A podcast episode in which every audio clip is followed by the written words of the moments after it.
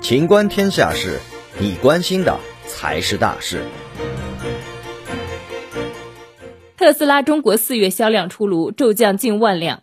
五月十一号下午，乘联会发布二零二一年四月份全国乘用车市场分析报告。值得关注的有特斯拉中国数据称，特斯拉中国批发销量两万五千八百四十五辆。尽管这个成绩比一二月份要好，但对比三月份三万五千四百七十八辆的批发销量，环比下滑了百分之二十七点二。一些朋友可能会将特斯拉四月销量的下滑与刹车失灵维权事件相联系。实际上，该事件大规模发酵在四月下旬的上海车展，五六月份销量数据也许更能反映之间的关联。不过，前不久有知情人士爆料称，特斯拉二季度的产能订单已经卖空，与其分析销量，不如等待刹车失灵维权的最终进展。本期节目到此结束。